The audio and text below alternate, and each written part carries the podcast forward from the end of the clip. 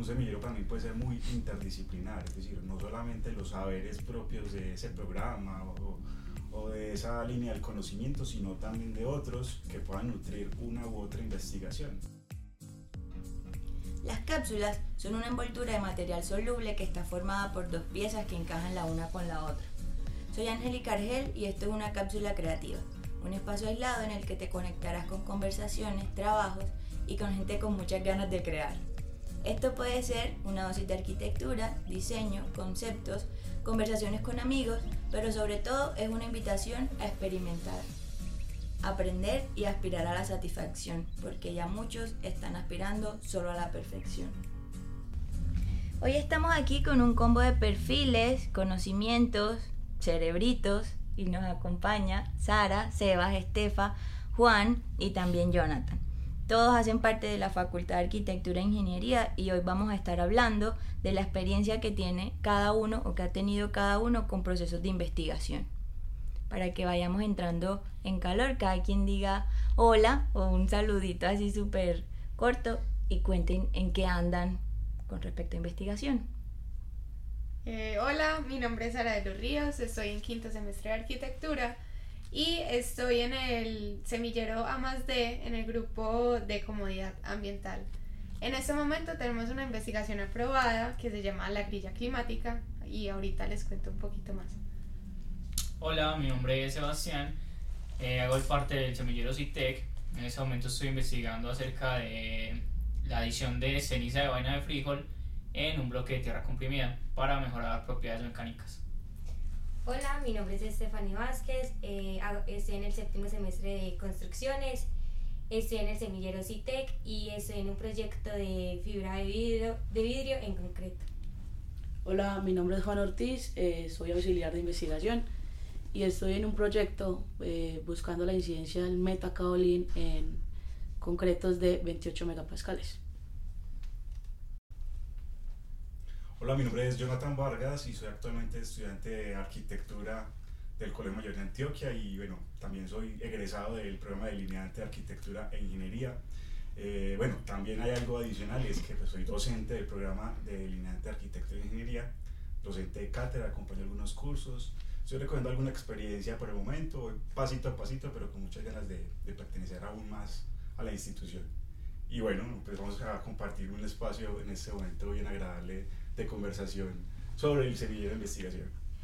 Y es claro que esto no es una clase, ¿sí? Pero si vamos a hablar de investigación, es bueno contextualizar a, a los que nos escuchan. Y no todos saben qué es un semillero. Qué mejores participantes que unos estudiantes que pertenecen a unos semilleros de investigación que nos cuenten qué es y qué se hace en un semillero. Listo, ¿qué es un semillero? Pues para mí un semillero es un espacio de un encuentro con personas que tienen como la misma afinidad que tú quieres. No es como algo obligatorio que tengas que estar, sino que es por tu cuenta. Es como si tú quieres meterte a este tema interesante o quieres meterte pues como a temas ambientales o a temas de construcción como, como están los otros compañeros, te metes, pues si te gusta la investigación. Y es un encuentro con personas de conocimiento en el que te puedes como llenar mucho de información, te puedes como también como ayudar de las otras personas como en sí te puedes apoyar, te puedes apoyar en ellas y sacar un producto que en un futuro puede ser como muy sustancial para, para la humanidad o para el mundo. Y lo que lo nutre es que un semillero para mí puede ser muy interdisciplinar, es decir, no solamente los saberes propios de ese programa o, o de esa línea del conocimiento, sino también de otros que puedan nutrir una u otra investigación. Entonces, cuando un semillero es interdisciplinar, es rico en conocimiento. Además es buscar respuestas, buscar respuestas de que todos nos hemos preguntado, pero nadie se había puesto como la 10 en, en ponerse a investigar.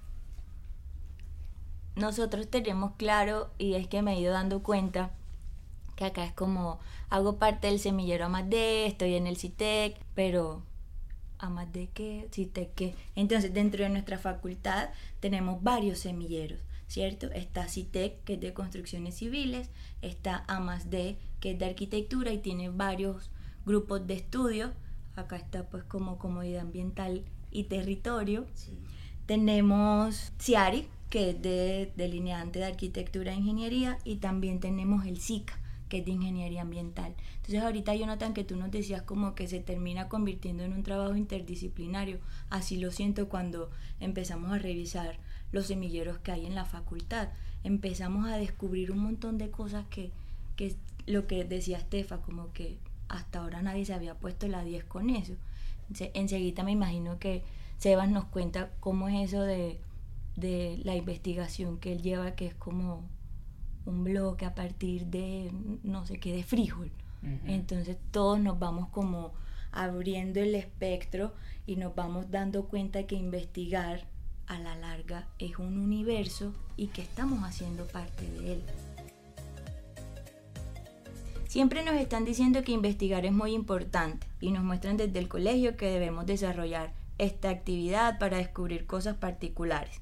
Y en ocasiones vamos desarrollando como actitudes que no nos conectan con la investigación, quizá por el enfoque que le damos, quizá por la manera en cómo, eh, digámoslo, nos enseñan a investigar, sí, muy basado en el método científico, ok, tienes que descubrir algo basado en una hipótesis, pues como que, ah, esto no existe, me lo voy a inventar, pero en el momento en el que estamos ahora, muchas cosas ya están inventadas, sí, entonces creo que es muy importante que entendamos que la investigación también nos va despertando ciertos sentimientos o es como con temas con los cuales tenemos feeling. Eh, entonces me gustaría que cada quien me cuente eh, en qué punto se conectaron con el semillero al cual hacen parte o con la investigación en la cual están trabajando en este momento y dónde se dio como esa chispa para poder investigar. Bueno, eh, por mi parte, yo sí era los que decía que la investigación es muy aburrida, que qué pereza, que qué jartera, que no más. Pero a medida que se fueron dando las cosas, buscando prácticas, entrando pues como en muchos temas, terminé en el laboratorio de, de suelos, haciendo prácticas investigativas para la facultad. Y ahí estoy. Y ahí fue que, ve, es tan aburrido como yo pensaba, tiene su, su ciencia y su, y su diversión si, si le sabes llegar y también pues fue como eso de, de pasar a no me gusta, bueno sí me gusta pero vamos a darle a ver qué pasa. Y entonces, ¿en cuál proyecto estás ahora? En ese momento estoy en, estoy, pues, estamos buscando la incidencia de una de un material cementante que se llama metacaolín para evitar que el agua se filtre en los concretos. Entonces estamos con eso. ¿Hay alguna etapa o apenas están como en el inicio o ya están un poco más adelantados? Ya le estamos dando finalización al, al proyecto como tal. Oye, qué estamos en, en las últimas del proyecto, lo empezamos el semestre pasado. Incluso acá con el compañero Sebastián también está haciendo pues como parte de eso. Estuvimos en Bogotá haciendo pruebas, estamos, participamos en un concurso, pues como tal que fue el que incentivó como esa investigación, entonces ahí vamos ya terminando. Ok. Charis, cuéntanos tú de la grilla climática. Ah, listo. Nos- yo empecé en el segundo semestre, empecé súper chiquita. Y la verdad fue como un tema de, uy, qué interesante, una, un grupo de comodidad ambiental. Entonces fue como, "Uh, me voy a meter. Cuando me metí, eh, pues las, las profesoras y las compañeras nos recibieron súper bien. Y empezamos la investigación de esta grilla, que es una herramienta que hizo Le Corbusier con otra gente ahí, que no sabemos en este momento decir todas esas personas. Eh, ¿De qué se basa? Se basa de, es una herramienta en la cual nosotras analizamos climas como de Barranquilla, Medellín y Bogotá, en la cual eh, pues vamos a generar ciertas estrategias bioclimáticas para que ustedes, para que la gente pueda como implementar en sus proyectos arquitectónicos y tener mejor comodidad en sus espacios de la casa. Suena a, a una investigación bastante aplicada, o sea, muy funcional. Y, y eso es lo que a veces no entendemos cuando miramos la investigación desde una mirada muy ajena. Creemos que la investigación es algo muy rígido, que es algo muy, eh, no sé, difícil de alcanzar, cuando puede ser algo demasiado práctico. Y, y no la vinculamos como con la creatividad, como Sí. con esa con esas ganas de mirar todo con ojos curiosos, ¿cierto? Como ¿qué pasará si y y mira lo que explicaba Sara, puede ser algo súper técnico, así como también lo que nos contaba Juan, pero... Y no tiene que ser algo así súper elaborado y no dicho, es que esto creo, eso nada más lo han hecho, esta, no, puede ser algo muy sencillo entre comillas, pero que puede eh, explotar muchísimo conocimiento. Exacto, y traer como de todo eso que viene como de otros países, traerlo pues al, a Colombia, que es nuestro contexto. Uy, y eso lo globaliza uno, o sea, hacer eh, buscar conocimiento de otros países globaliza demasiado el propio conocimiento de uno, el de la investigación, el del área de estudio, entre otras cosas. Es como promover casi eh, la utilización de cosas que ya existen para producir algo nuevo o una manera nueva de, de ver las cosas.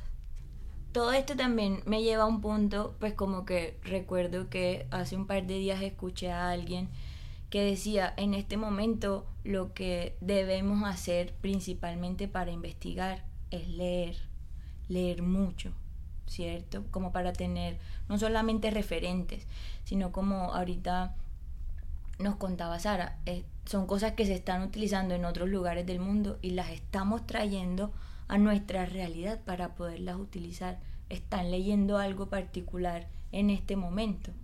No importa si es una novela, un cómic o cualquier cosa. Que yo creo que antes de investigar nos tenemos que empapar un poquito de lo que, que vamos a investigar y, que, y saber dónde empezar.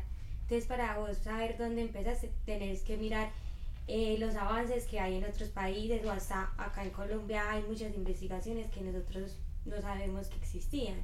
Entonces antes de eh, empezar a, a, hacer pruebas, a, hacer más las cosas eh, técnicas, tenemos que buscar en donde más lo están haciendo. Incluso leyendo pues esas cosas del estado del arte, eh, uno se da cuenta pues digamos se le surgen más ideas, empieza como a leer como hicieron esto y si yo hago esto y si yo hago esto otro y si me meto por este lado. Entonces a mí me parece una parte muy importante. Con respecto a que estoy leyendo, que no tiene que ver con la investigación, me dice que nada. Estoy leyendo un libro que se llama Los siete hábitos de la gente altamente efectiva. Me ha parecido muy interesante hasta el momento.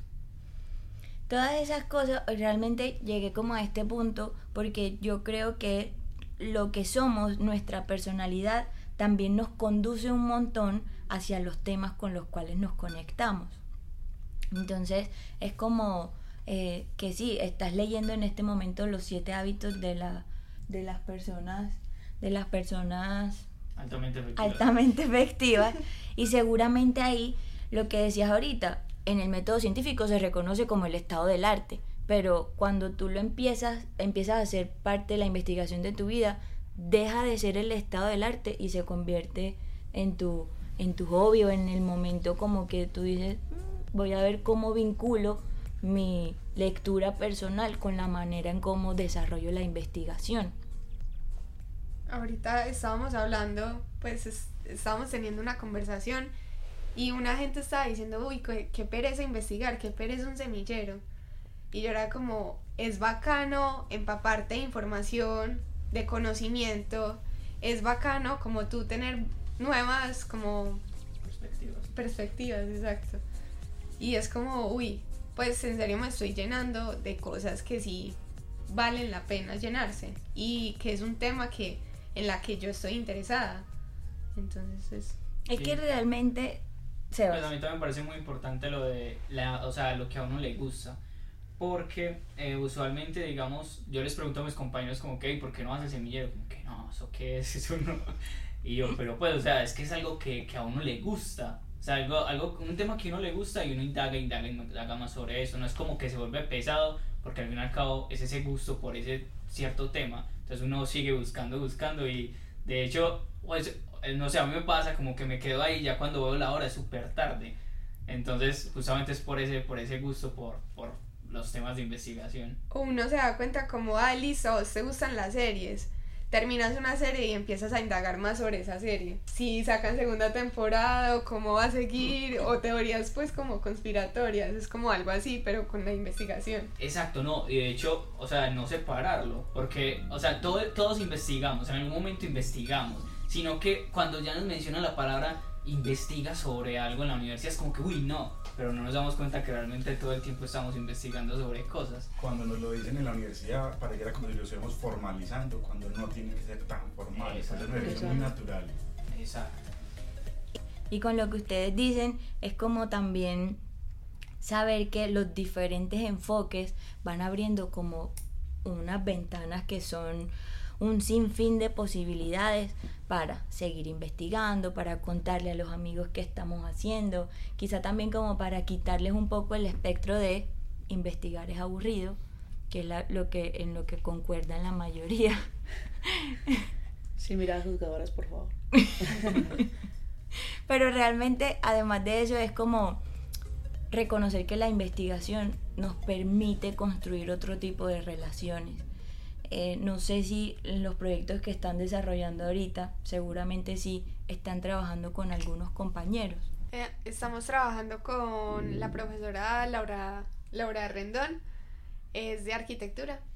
Estamos también trabajando con tres compañeras de, ya están terminando, ya están en prácticas, son Daniela Borja, Manuela Yepes y Manuela Sierra. También estamos con otras dos compañeritas de quinto semestre, que es Adriana Arias, Manuela Mena y Sara Milena. Tres, no, cuatro. Bueno, para el caso de mi investigación de, de la ceniza de vaina de frijol, estoy solo como estudiante, pero tengo dos asesores que son profesores, José Zelaya y Daniel Calvo, que han sido muy importantes pues en la investigación porque pues me han digamos guiado por donde debo coger digamos el camino. Mm, el profesor Calvo me ha estado asesorando en cuanto a los bloques del BTC, en cuanto a los suelos, cómo es el comportamiento. Y el profesor José Zelaya me ha acompañado en los materiales cementantes, en todo lo que tiene que ver con puzolanas y todos esos temas de materiales cementantes. Oye, Seba, voy a aprovechar aquí como que mm, estás participando y que nos estás contando sobre tu investigación para que nos aclares un poquito más eso de el material de la vaina del frijol. Mm, bueno, inicialmente eh, yo empecé buscando, digamos, un material o algo que inicialmente no sirviera para nada, entre comillas.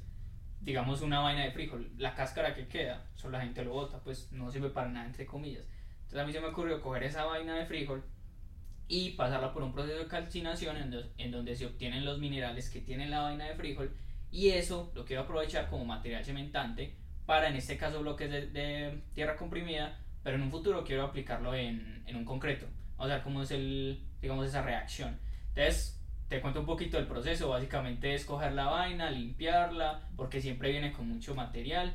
Pues digamos, mucha. Soy como agüita. Entonces, eso se limpia, se pasa por todo un proceso, se quitan las que están muy malitas. Luego esas se pasan en un horno en donde se seca, se les da un secado para que no tengan agua, efectivamente. Eh, y luego se pasa a una mufla a 750 grados centígrados. Entonces desde esa mufla ya se obtiene la ceniza y ya esa ceniza se tritura un poco porque queda el material muy, muy grueso y ya eso se utiliza como material cementante, como si fuera un cemento. Pero hay que pues evaluar, hacer pruebas de laboratorio donde se evalúe si, si realmente funciona. Creatividad del 100, ¿no? Lo que yo les decía ahorita, se van creando otro tipo de relaciones, o sea, es como empezamos siendo eh, conocidos, nos terminamos convirtiendo en compañeros de investigación y eso va trascendiendo a la amistad, a los profes también empiezan a ser parte como de, un acompañamiento mucho más estrecho y eso también abre un mundo de posibilidades, ¿cierto? Sí. Jonathan, tú cuéntanos un poquito. Pues, a mí me cuesta un poquito decirle no a la investigación, entonces a todo lo voy diciendo que sí. Actualmente estoy en dos. Eh, una con unos colegas, eh, compañeros de estudio que son bueno, somos, somos como seis, Santiago, Laura, Camila, Isabel, Valentina y yo. Y estamos haciendo una investigación sobre eh, bulevares, sobre el corredor de la carrera 76 entre el Parque Belén y el primer Parque de Laureles, y estamos resolviendo pues como toda esa problemática social a raíz de la conexión entre parques. Es una investigación un poco más social, urbana, relacionada como con ese contexto. Pero también dentro del semillero de investigación, en el grupo de territorio, estamos trabajando con compañía, bueno, en compañía de la gerencia del centro de Medellín y el metro de Medellín en un proyecto de recuperación del centro histórico de la ciudad en el que estamos en este momento en etapa de análisis y nosotros estamos creando unas categorías emergentes de análisis para reconocer cómo funciona el lugar, cómo trabaja el lugar a través de una matriz metodológica y posteriormente llegar a hacer una propuesta proyectal, proyectual. Pero pues este, este ejercicio de proyecto con la gerencia del centro y con el Metro de Medellín es a largo plazo, incluso es un trabajo de ciudad porque estamos trabajando en conjunto con otras facultades de arquitectura de la ciudad y ahí vamos. Wow, es como súper top ese proyecto. Es, sí, es famoso. Y además que, además de famoso, también ha permitido que desde el grupo de territorio, se llama de, hagamos unos ejercicios súper chéveres que fuimos al centro, estuvimos como revisando eh, desde diferentes como categorías la vida que se da en el centro. Entonces no, no, se observa igual cuando vemos desde los modos de habitar a cuando vemos desde el paisaje o cuando vemos desde la cultura. Es que la metodología que estamos utilizando de investigación en este momento es muy etnográfica, es muy de sentarse en la banca del parque y observar y, ser parte más del parque y, y, el usuario y el actor del centro de Medellín para poder comprender cómo funciona y proponer algo más adelante. Bueno, eh, en el proyecto en el que estoy trabajando solo somos el profesor José Zelaya y yo. Eh, en este momento estamos como en el proceso de buscar los resultados, o sea, estamos en el proceso de los ensayos. Entonces, ir eh, al ITM a, a, a tamizar la fibra, traerla acá, hacer los concretos y ya fallarlos y mirar cómo, cómo, qué resultados nos da. Eh, lo que se busca pues con la fibra es que eh, no solo eh, sufra el esfuerzo de compresión, pues que, que resista ese esfuerzo, sino los otros esfuerzos mecánicos. Entonces estamos en ese proceso de, de, descubrimiento. de descubrimiento de resultados.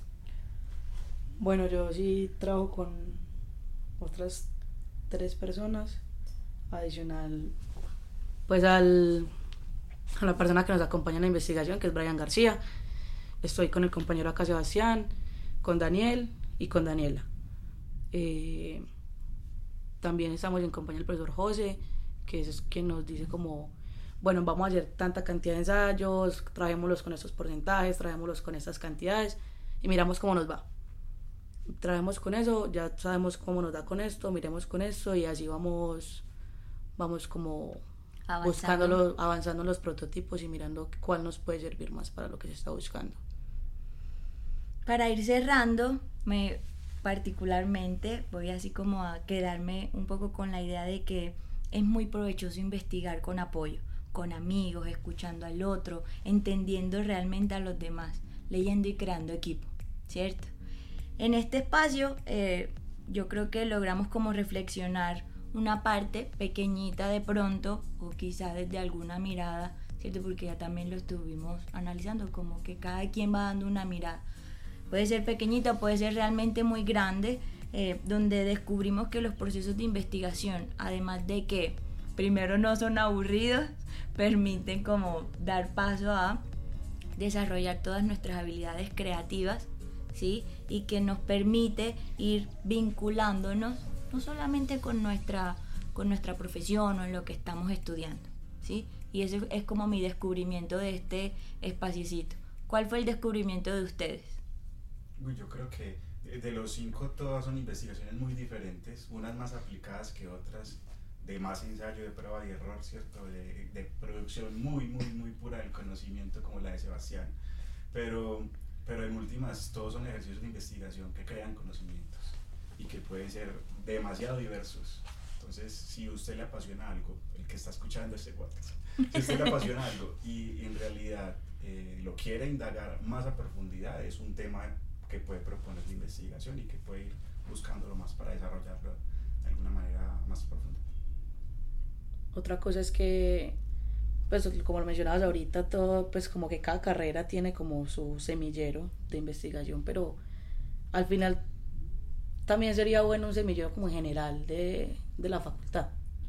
Algo donde se, se, pueda hacer en un espacio como este, en el que conozcamos los proyectos de los de arquitectura, que los de ambiental, que los delineantes, que al final pueda incluso sacar un proyecto en el que todos estén involucrados y sería muy chévere.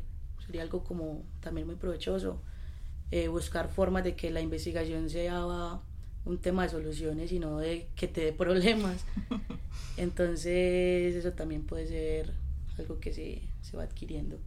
Y saber que no solo está, por ejemplo, el semillero CITEC, sino que también hay un semillero en arquitectura y, busca, y saber que en ese semillero podemos buscar ayuda, también los de construcción y los de arquitectura con los de construcción y los delineantes. Entonces, esa idea de que pues nos reunamos todos los semilleros en algún momento del semestre sería muy bueno porque es como compartir ideas y como que wow, ellos están haciendo también cosas súper chéveres y súper importantes para, para la universidad y, y llenarnos en la, en la carrera de cada uno. A la larga termina siendo como un proceso basado en una motivación, sí que nos ayuda como a ir creciendo, ¿cierto? Fácil, no lo sabemos, pero sí podemos decir ahorita que investigar es como un cuento que tiene un inicio, un nudo y un fin, ¿cierto? Entonces, gracias chicos por estar acá, por contar su historia y por crear esta cápsula creativa. A ustedes por la invitación. Sí, muchas gracias por la invitación. Vuelvan a invitar.